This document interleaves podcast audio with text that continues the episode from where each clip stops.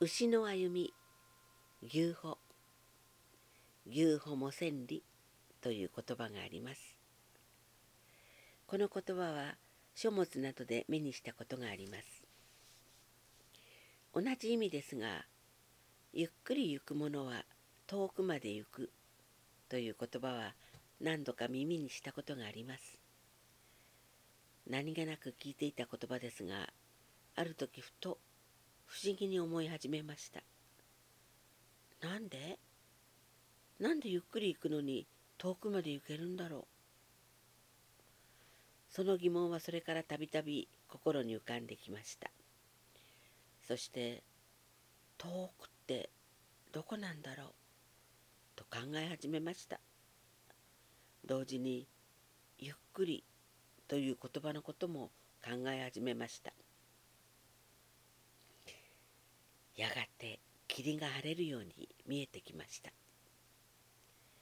ゆっくり行くということは一歩一歩しっかり地面を踏みしめて歩きなさいということでつまりその時々を丁寧に心を込めて生きていきなさいということだと分かったのです。そして遠くというのは百里千里という実際に歩いた距離のことではなく桃源郷のことだったのです桃源郷は桃の花の咲く美しい林に囲まれたところで戦争も揉め事もなくみんな穏やかに平和に暮らしていけるところです。つまり理想を現実にできるかもしれないところまで行けるということなのです。そのことが分かった時ハッとしました。自分の座右の銘としてきた言葉と同じだったからです。私の座右の銘は海の水に砂糖をスプーンに一杯という言葉です。海の水を甘くしないと大変なことになると言われた時できるはずないでしょう。アリにビルを動かしなさいというのですか？と何もしないのかそれとも今できる精一杯をするのか小さなスプーンに砂糖をほんの少し海に注ぐ。それしかできない。でもそんなことしたって誰にも褒められない。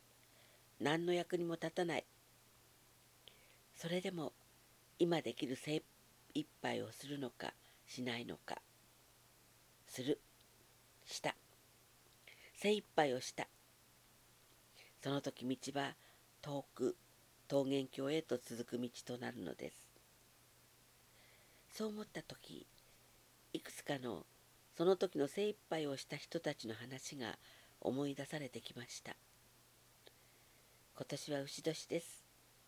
ゆっくり遠くまで行ったその方たちの話を何度かに分けていくつかお届けしたいと思います。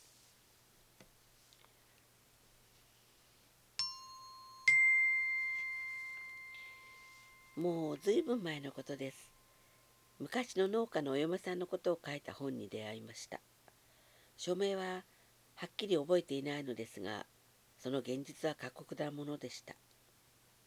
昔は生きていくために農家のお嫁さんは労働力として必要とされていました。ですから夫の顔すら知らずに嫁がされていくことも少なくありませんでした。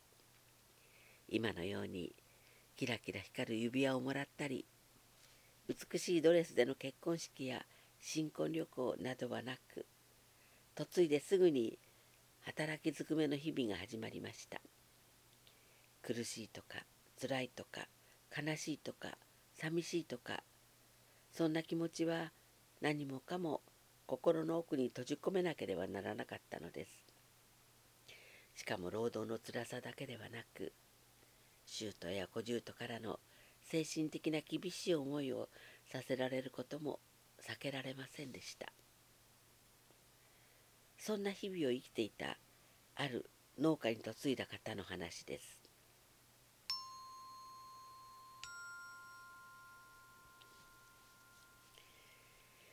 毎日無我夢中で働いていました。かなり心も体も参りかけていたことに自分ですら気がつかなかったのでしょう。ある日一日の仕事を終え部屋に戻った途端体中から急に力が抜けへなへなっと座り込んでしまい立ち上がれなくなってしまったのです。そしてどのくらい経った頃か襖が開いて夫が部屋に入ってきました「あいけない。どうしよう。ぶたれるかもしれない」とそう思いました。毎日が姑や姑との関わりばかりで夫といえども嫁いでからも顔を見合って言葉を交わしたこともほとんどなくどんな人なのか性格すら分かりませんでした。けれどもとにかく怒鳴られるかぶたれるかだとしか思いませんでした。立ち上がらなくてはと思うのですが体が震えてできませんでした。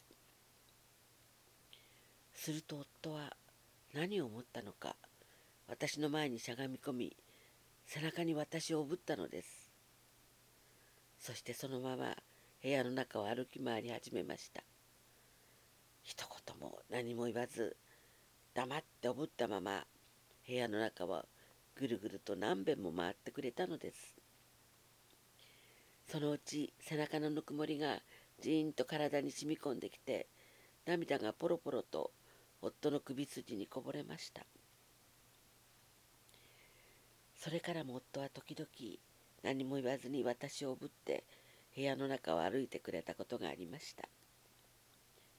そのことがどれだけ明日も励もう明日も生きようと思わせてくれたことか計り知れません。とそう書かれてありました。自分のところに嫁いできてくれたお嫁さんにしてあげたいことはきっと山ほどあったのでしょう。でもさまざまなことで何一つ助けてあげることもできない。そんな中で自分にできる精一杯のことをしたのでしょう。言葉にできない思いだったのですね。心の奥の言葉の箱の中にはもう一つ言葉にできない思いがあることが分かりました